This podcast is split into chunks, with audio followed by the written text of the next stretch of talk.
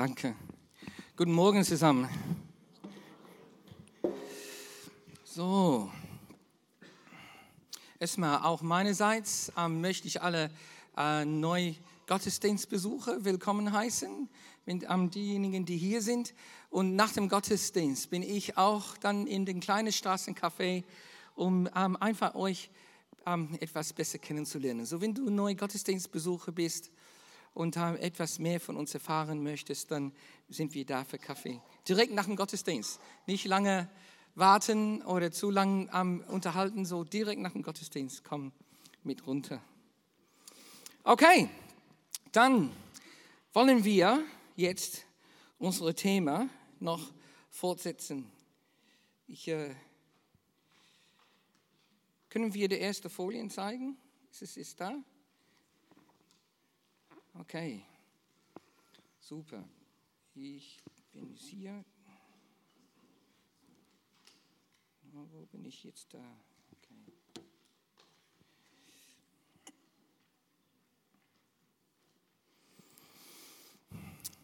Hier haben wir zwei Sinnbilder, die ich dann letzte, letzte Woche eingeführt habe.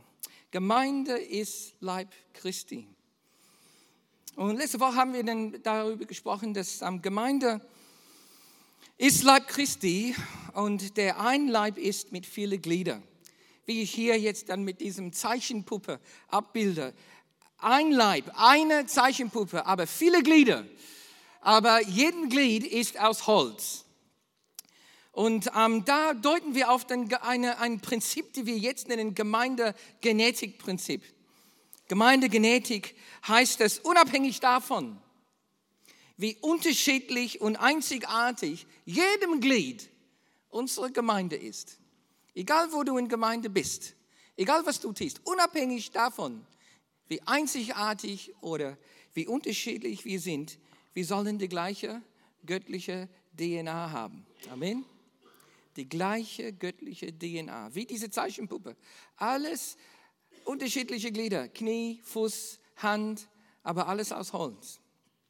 Und vielleicht ohne das zu wissen, hat dann hat da Paulus dann in 1. Korinth diese, diese Genetikprinzip wirklich, wirklich dann mehr oder weniger etabliert. Weil in der Tat, jeder Teil deiner Körper, egal wie unterschiedlich und einzigartig das ist, von Haare zum Fingernagel, unterschiedlich, andere Farben, andere Form, aber haben alle genau die gleiche DNA.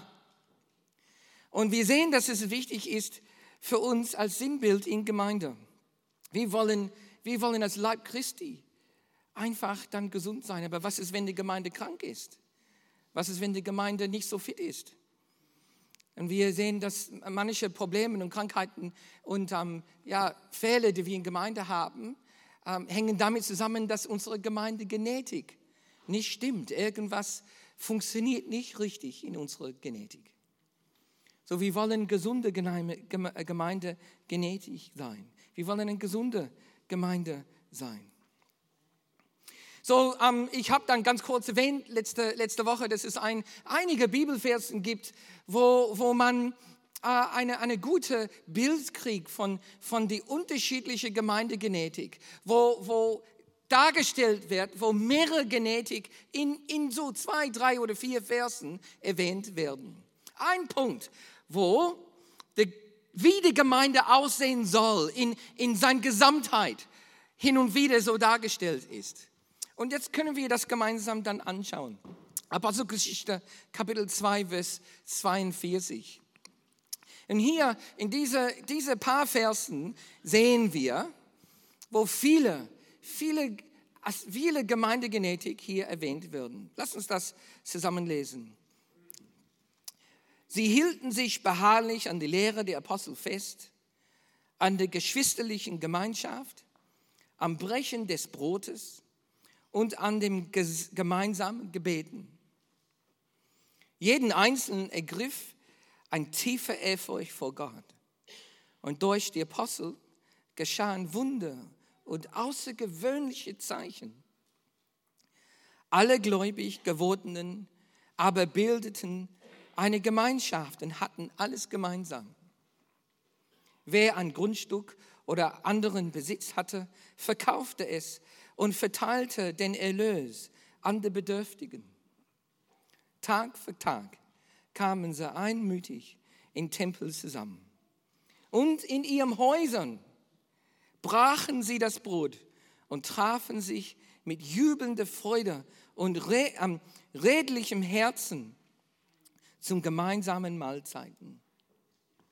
Sie lobten Gott und waren im ganzen Volk angesehen. Täglich fügte der Herr solche, die gerettet wurden, ihr Gemeinschaft hinzu. Wow, welch ein Foto von Gemeinde, oder? Da sieht man in diesen paar Versen eigentlich viele, viele Gene der Leib Christi in, in so eine kurze Lesung.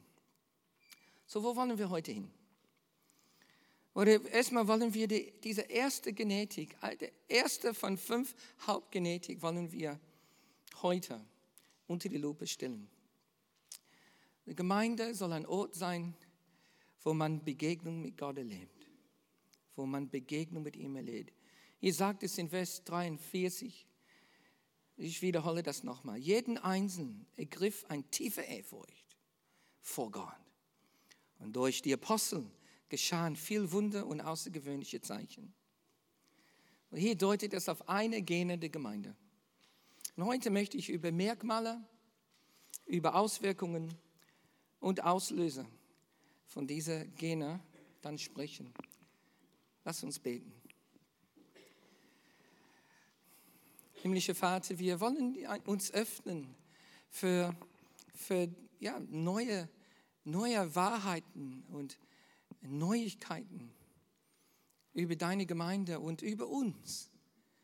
Uns hier als Leib Christi und, und uns als, als ja, Söhne und Töchter Gottes. Und wir wollen beten, dass, dass wir heute was Neues lernen, dass du uns formst, inspirierst, dass du uns veränderst und führst. Und dafür bete ich im Jesu Namen. Amen. Amen. Viele fragen mich, Jetzt, wie ist es jetzt in Melbourne, in, in Australien? Ja, und uh, Melbourne ist groß, also Australien ist groß.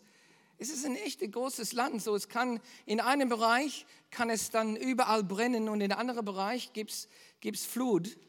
Na, so, um, es, ist, es ist nicht, äh, äh, als ob überall in Australien brennt, aber jetzt ist erstmalig, dass so viel brennt in Australien.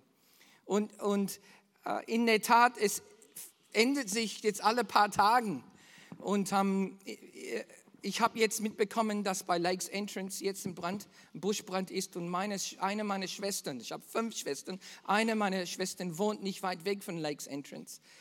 So ähm, ist es, könnte sein, dass auch dann Familie, äh, äh, Mitglieder von mir auch evakuiert werden müssen. Also wir werden dann sehen, weil äh, wie oft berichtet wird, wie, sind wir nur Mitte, Mitte im Sommer in Australien. Ja, und ähm, äh, wir beten, dass dass Gott einfach ergreift und auch dann Regen bringt. Ja? Aber hier, können wir das nächste Bild zeigen, hier haben wir eine, ein Bild von, von Melbourne. Und die sind zwei Türme, das sind nicht die Twin Towers, aber das ist so Melbournes Version, Collins Street Buildings. Ich weiß nicht, ob welche hier in Melbourne gewesen sind. Gibt es Leute hier, die schon einmal in Melbourne gewesen sind? Hey, cool. Well, okay, die Collins Street Towers. Und bei uns 1985, lange her, ne, hatten wir bei uns eine Austauschstudentin. Und diese Austauschstudentin war eine Amerikanerin aus Ohio. Und die kam, die, die wohnte mit uns ähm, einem Jahr lang und hat bei uns in Australien studiert und war ein Teil unserer Familie. Und einen Tag, es war im Sommer, in 1985 habe ich dann äh, Trisha, das war ihr Name, Trisha und ein paar andere Freunde, haben wir zusammen einen Ausflug nach Melbourne gemacht, so der Innenstadt, der, CB, CBD, äh, City Business District. Und da sind diese zwei Gebäude, Collins Street. Und du kriegst ganz oben, ähm, ich glaube, keine Ahnung, es ist über 30 Etagen. Und ganz oben gibt es eine Restaurantetage. Und da dürfte man als, die, äh, als, als normaler, sagt man, normaler Mensch, man dürfte dann mit dem Aufzug nach oben gehen und dann kurz in Restaurant gehen. Na, das war alles zu teuer für uns. Wir waren nur Teenies, Teenager. Aber wir wollten einfach einmal da hoch. Wir sind da hochgefahren. Trisha war mit. Und wisst ihr, manchmal können, manchmal können Amerikaner richtig peinlich sein. Also richtig peinlich. So, ich war da, wir hatten ein paar Freunde und Trish. Die Türen gehen auf und wir steigen aus. Und wer sitzt dann am Tisch Mitte in diesem Restaurant, 30. Etage? Boris Becker. Ja, für manche von euch ist das gar kein Begriff. Ich gucke, wie jung mein Publikum ist heute. Boris Becker sitzt da am Tisch. Na, ich habe nicht viel Berührungspunkte mit Berühmtheiten. Aber wie ihr vielleicht geahnt habt, wenn du hier Tennisfan bist, wirst du wissen, im Sommer gibt es die Australian Open, oder? Und das, ich weiß nicht, die haben jetzt bestimmt begonnen. Oder morgen fangen sie an. Jetzt, jetzt dieses Jahr, 2020. Australian Open. So, Boris, mein Freund Boris, der war hier für die Australian Open. So, wir gehen da oben und Trisha kommt und diese Amerikanerin hat, ist so ausgeflippt, so durchgedreht, dass Boris Becker nur zehn Meter von ihr entfernt war. Ich sage euch, Amerikaner können manchmal richtig peinlich sein. Und dann dreht sie durch. Die hat geschrien erst. Echt geschrien. Ich mache nicht nach. Das war schlecht. Das war so peinlich. Ne? Die hat gezittert. Echt. Die war echt am Zittern. Die konnte nicht richtig reden. Die ist fast umgekippt vor keine Ahnung was.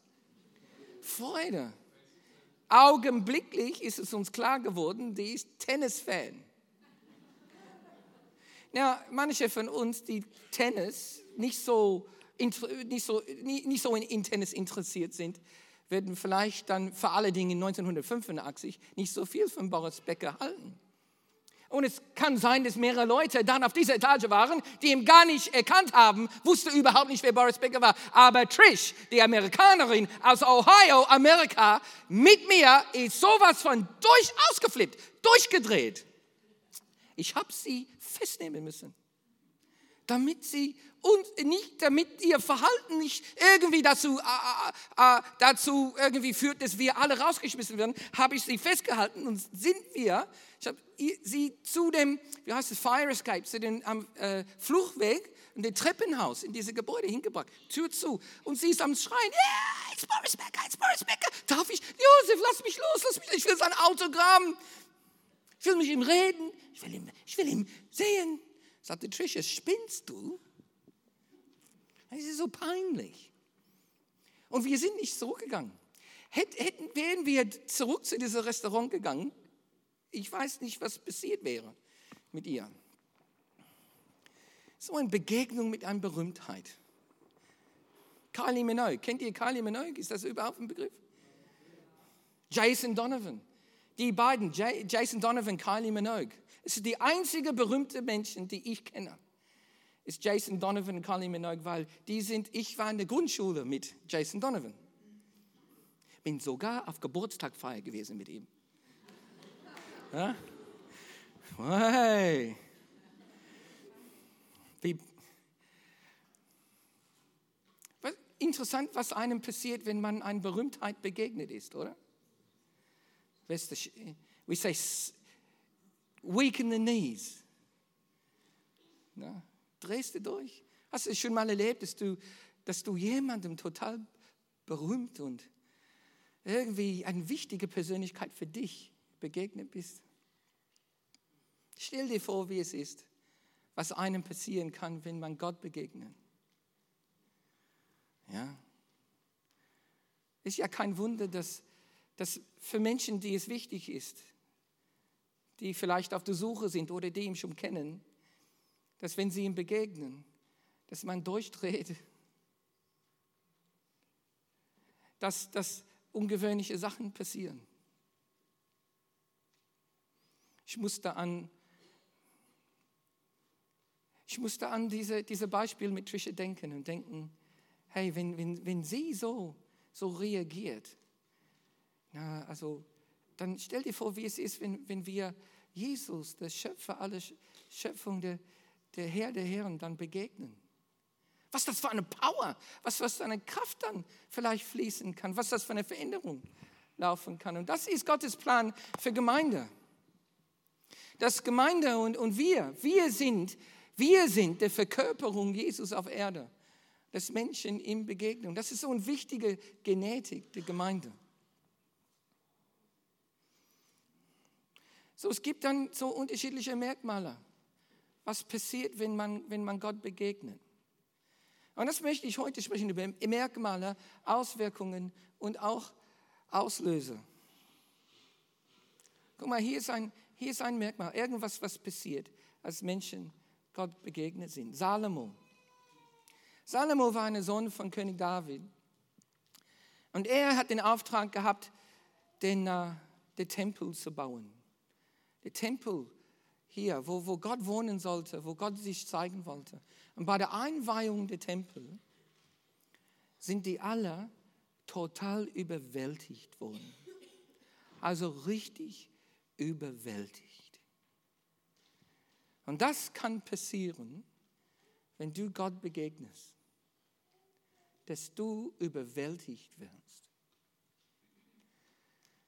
Ja, und dann Salomo, dann die bringen da Opfer und dann Feuer aus Himmel kommt und brennt alles. Und, und dann so ein Dichter, ein Dichter der, der Herrlichkeit Gottes, so eine, ein Präsenz Gottes ist so real gewesen, hing so in der Luft, dass damals die Priester, die konnten nicht weiter.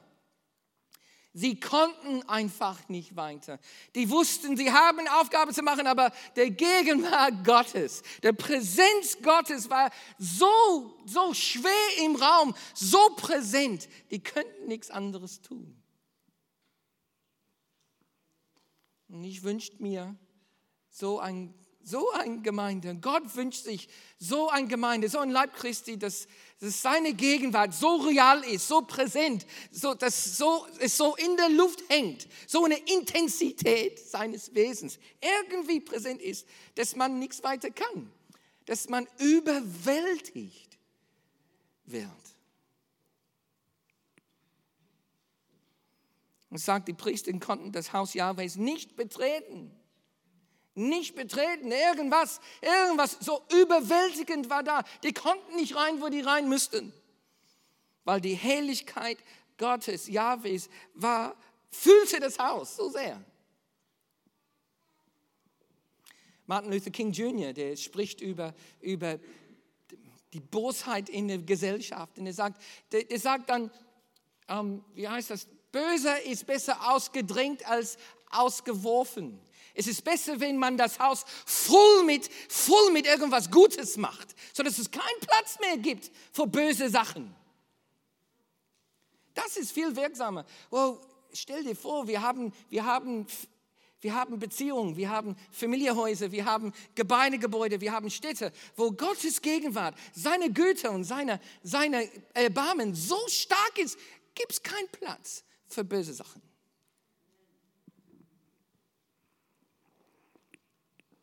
Dann haben wir Pfingsten. Ne? Also wenn Menschen Gott begegnen, kann es nicht nur überwältigend sein, aber da sehen wir bei Pfingsten, dass es total überführend war. Dass Menschen so überführt waren. Wir kennen die Geschichte von Pfingsten. Jesus ist, ist für uns gestorben, ist auferstanden, dann ist er zum Vater im Himmel gegangen und sagte, warte hier, bis ich meinen Geist ausgieße. Dann der Heilige Geist ist, ist gekommen bei Pfingsten. Und dann, und dann haben sie in andere Sprachen gesprochen, gemäß die Leute, die in der Menschenmenge da waren. Und dann haben sie kleine Flammen auf ihrem Häupte gehabt. Und dann Leute haben gedacht, manche haben gesagt, die sind besoffen, die sind betrunken. Ja, die, das ist eine Begegnung, wo, wo, wo Menschen Gott begegnen, wo er präsent war. Aber manche Leute haben das gar nicht gesehen, gar nicht, gar nicht wahrgenommen. Und Petrus steht auf und der, der gibt Zeugnis und sagt, Leute, wenn du denkst, dass wir betrunken sind, darf ich euch zurechtweisen. Und er, er, er predigt und er, er, gibt Zeugnis. Er sagt, ich, ich weiß, Leute, ich weiß, das ist was an, ganz anderes hier. Es ist, wir sind nicht betrunken und wir, wir laben nicht, nur weil wir uns irgendwie zu viel getrunken haben, sondern wir sprechen von das, was wir erlebt haben. Ja? Und, und es ist eine, eine super Verbindung zwischen seiner, sein Zeugnis, was er selber erlebt hat, und, und, und Verkündigung. Ich möchte euch auch sagen, was die Wahrheit hier ist. Und guck mal, was er sagt dann. Er sagt in Apostelgeschichte 2, er sagt, ganz Israel, haben wir es da? Ja? Ganz Israel soll nun mit Sicherheit wissen, diesen Jesus, den ihr gekreuzigt habt, den hat Gott zum Herrn der Messias gemacht. So, die Leute standen ihm drumherum. Genau die gleichen Leute, die Jesus gekreuzigt haben. Und er steht auf und er sagt, ihr habt den Falschen gekreuzigt und er ist eigentlich Herr. Ich bin überzeugt, dass Petrus gar nicht erwartet hat, diesen Tag zu überleben. Ich finde, dass Petrus eigentlich hier sich von seinem Leben verabschiedet hat. Weil die Wahrscheinlichkeit, dass die Leute, die Jesus gekreuzigt haben, jetzt im Kreuzigen, ziemlich hoch, oder? Und das sind die gleichen Leute. Aber Begegnung mit Gott kann Überführung, Überführung bringen. Guck mal, der nächste Vers. Von diesen Worten waren die Zuhörer bis ins Innerste getroffen. Bis ins Innerste. Und interessant ist, dieser Begriff hat den, den Sinn, wie ein Nagel einem durchbohren kann. Liebe Bruder, was sollen wir jetzt tun? Ja, denk, ich, ich bin sicher, Petrus erwartete der folgende Satz von den Menschen. Kreuzige ihm. Kreuzige ihm. Aber guck, was die jetzt hier sagen. Die sagen, liebe Brüder, was sollen wir jetzt tun? Und hier siehst du irgendwas, was passiert, wenn wir Gott begegnen. Überführung. Sie waren einfach bis Innerste durchbohrt.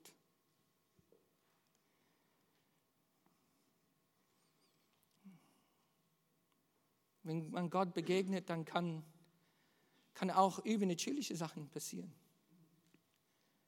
Begegnung mit Gott, dann passieren Sachen, die wir gar nicht erklären können,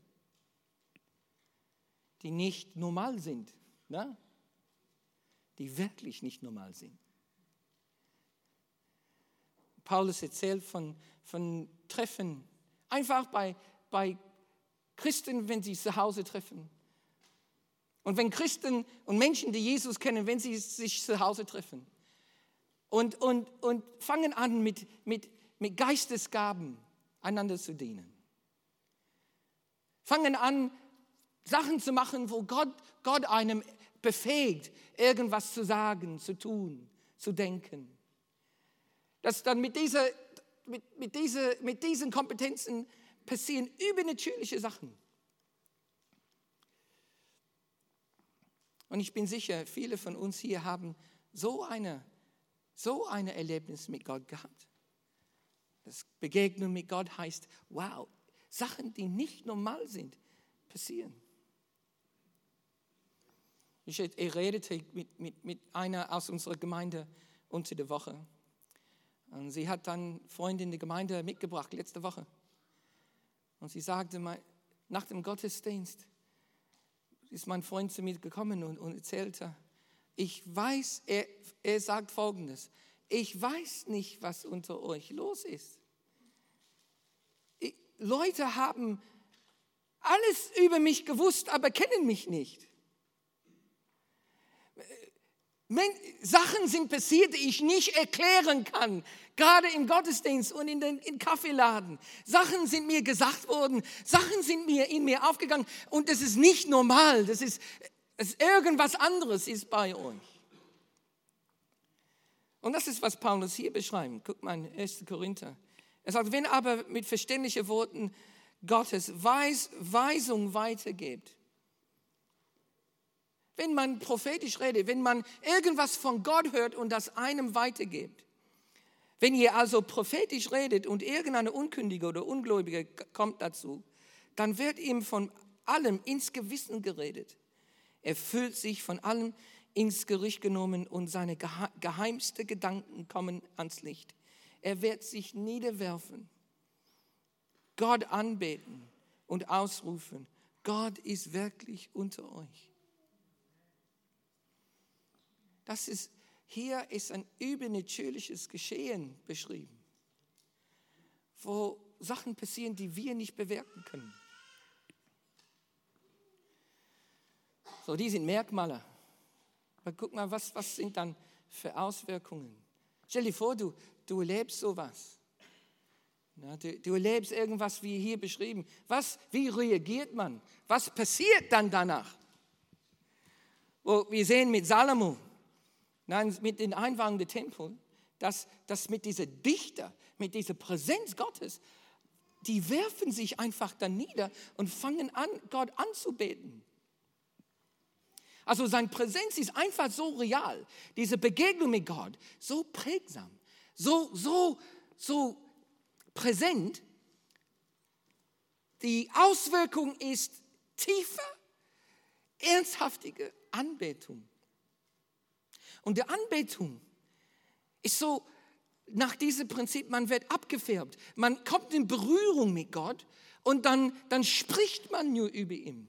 Guckt, es sagt, alle Israeliten sahen, wie der Feuer herabfiel und die Helligkeit Jahwe sich über den Haus zeigte. Da knieten sie sich hin, beugten sich vor dem Gesicht, beugten sich mit dem Gesicht auf dem Pflaster nieder und beteten an konfrontiert mit der Dichte der Gegenwart Gottes, müssen sie anbeten. Und hier schreien sie. Und das haben sie stundenlang gemacht. Sie preisen Yahweh, weil er gütig ist und seine Gnade niemals aufhört. Oder besser gesagt, die preisen ihm und sagen, du bist gütig, du bist äh, barmherzig. Und das haben sie nicht nur ein oder zweimal gesagt, das haben die stundenlang gemacht. Du bist so gut, du bist so liebevoll, weil die sind in Berührung mit ihm gekommen. Die sind in Berührung mit seiner Liebe gekommen. Die sind in Berührung mit seinem Erbarmen gekommen. Und so, wenn, wenn man das berührt, man, man, das färbt ab. Man muss das weitergeben. Ja, bei Petrus, bei Pfingsten war das anders. Die sind überführt worden. Was ist dann die, die Auswirkung? Was mache, was mache ich und was machst du, wenn wir überführt werden von irgendwas? Well, hier, manche von uns laufen weg. Ja, ja, du hast, uh, du hast, du hast was offenbart in mir und ich laufe einfach deinen Weg. Hau ab von mir. Ich will nicht. Ich will einfach so weiterleben, wie ich jetzt lebe. Aber das ist nicht, was hier passiert mit den Leuten, die Jesus gekreuzigt haben. Hier, es sagt hier, Petrus sagt, kehrt um. Und er erwiderte Petrus, und lasst euch in den Namen von Jesus, dem Messias, auf die Sündevergebung hin taufen. So, Petrus, Petrus geht so weiter. Die sind überführt und Petrus sagt, kehrt um. Und die kehren um mit tiefer Reue. Und hier sagt es, guck, wie viele umgekehrt sind. Es sagt denn, alle nun, die seine Botschaft bereitwillig annahmen, wurden getauft. Etwa 3000 Personen kamen an diesem Tag dazu. Und wenn Gott übernatürlich unterwegs ist und wir ihm begegnen auf eine übernatürliche Art und Weise. Weißt du, was dann passiert? Und wir haben es gerade eigentlich gelesen. Wenn wir Gott auf eine übernatürliche Art und Weise erleben, geschieht oft Einfach Bewunderung. Einfache Bewunderung. Und diese Aussage von diesem Mann, Gott ist wirklich unter euch, von der Ehrfurcht auf ihn kommt. Die übernatürliche Gegenwart Gottes bewirkt Bewunderung. Und es ist Gottes Plan, dass, dass wir als Gemeinde ein Ort sind, wo Menschen das erleben. So, Auswirkungen, wenn wir Gott begegnen. Auswirkungen können Anbetung sein, Umkehr, Bewunderung. Aber dann werden Sachen auch, es gibt Sachen, die, die dann die Gegenwart Gottes auslösen. Unter der Woche habe ich gelernt, dass wir haben alle diese, diese menschliche Genetik. Okay? Jede Zelle deines, deines Körpers hat die gleiche DNA. Okay? Diese DNA eigentlich ist dann, wie, wie wir besprochen haben, in diese 46 Chromosomen. Und die sind so wie sehr eng verbunden. Wenn man aber die, die DNA-Strang von einer Zelle einfach ausstreckt, einfach ausstreckt, sonst sind die sehr, sehr ähm, wie heißt, zusammengerollt und verpackt. Aber wenn man eine DNA-Zelle ausstreckt, weißt du, wie lang es ist in eine Zelle? Zwei Meter. Ungefähr zwei Meter lang. Okay? Diese, diese Genetik dann hat ungefähr 20.000 Chromosomen, ah, nee, 20.000 Gene. Das heißt, diese zwei Meter lang DNA hat eigentlich drei Milliarden, drei Milliarden, ähm, man nennt die Bänder, die, die Kreuzteilen, die das verbinden. Und die formen ungefähr 20.000 Gene, die dann deine Wesen vorbestimmen. Weil die sind nicht alle aktiv. Diese Gene müssen aktiviert werden. Und ich habe in der Woche gelernt, dass Hormonen aktivieren Gene. Das heißt, wir haben alle diese Gene in jeder Zelle, aber wenn Hormonen kommen und sich verbinden mit unseren Zellen, die aktivieren diese unterschiedlichen Gene. Und Gene wie Gene für meine Haare. Gene, die, die, die meine Haare zu wachsen bringen. Gene für meine Muskulatur. Gene für, Gene für den Mensch, der ich bin, wie ich aussehe, wie stark ich bin. Und zwei Hormonen, die unheimlich viel dazu führen, dass Gene aktiviert werden, sind Testosteron und Östrogen dann habe ich dann, der Pubertät ist genau dieser Prozess. Was passiert in der Pubertät ist, der Körper setzt diese Hormonen frei. Die Hormonen Testosteron oder Östrogen, dann verbinden sich mit Zellen und dann entsprechend meine Hormonen verändert sich mein Körper. Und wir wissen bei Männern, dann in der Pubertät wird ungefähr 25-fach die normale, die normale Dosis von Testosteron freigesetzt in der Körper. Und deshalb ist es normal, dass der männliche Körper dann stark wird. Muskulatur formen sich, weil die Gene in jeder Zelle werden dann aktiviert. Und in, in, in Leib Christi, in jedem Glied unserer Gemeinde, in jedem Teil unserer, unserer unsere Gemeinde sind die, sind die DNA und es gibt Auslöser. Auslöser für, für die Genetik. Und es gibt Auslöser auch für die Gegenwart Gottes. Wie können wir Auslöser sehen? Wie könnte dann Auslöser sehen für Gottes Begegnung? Dass wir ihm wirklich begegnen bei uns. Und guck mal bei Salomo.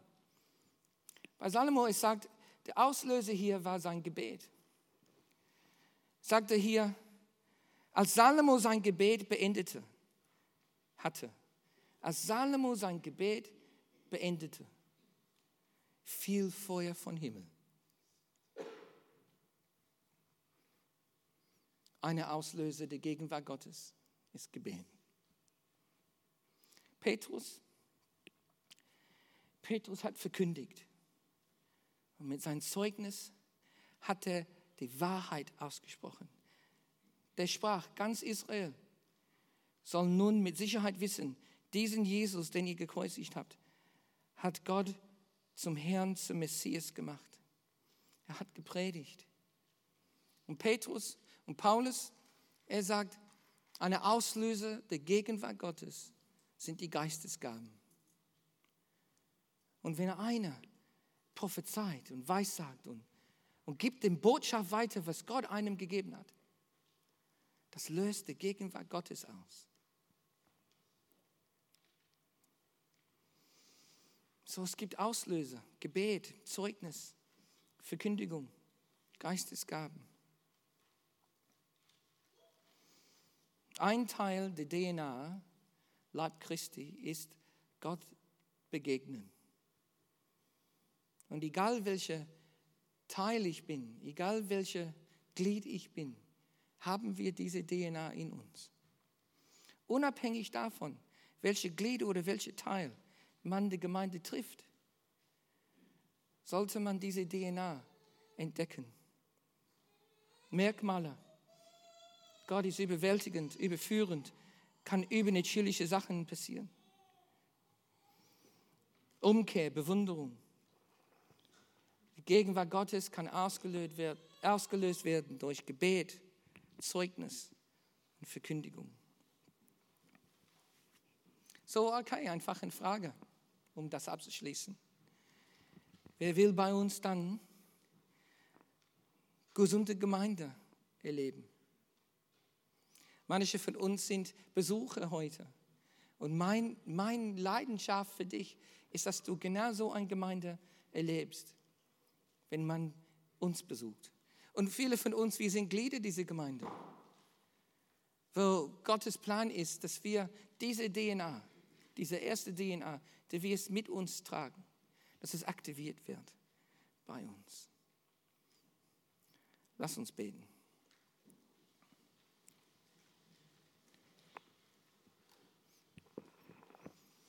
Vater, wir danken dir für diese, diese Sinnbild, für die Genetik und diese Beschreibung in der Apostelgeschichte. Und wollen beten, dass, dass, dass wir das erleben, wie es hier beschrieben wurde. Und dass wir, Gott, dass wir ein Gefäß sind oder dass wir so ein Leib Christi sind, dass Menschen dich begegnen durch das, denn wir, wir sind und das, was wir tun. Und dafür beten wir im Jesu Namen. Amen. Amen.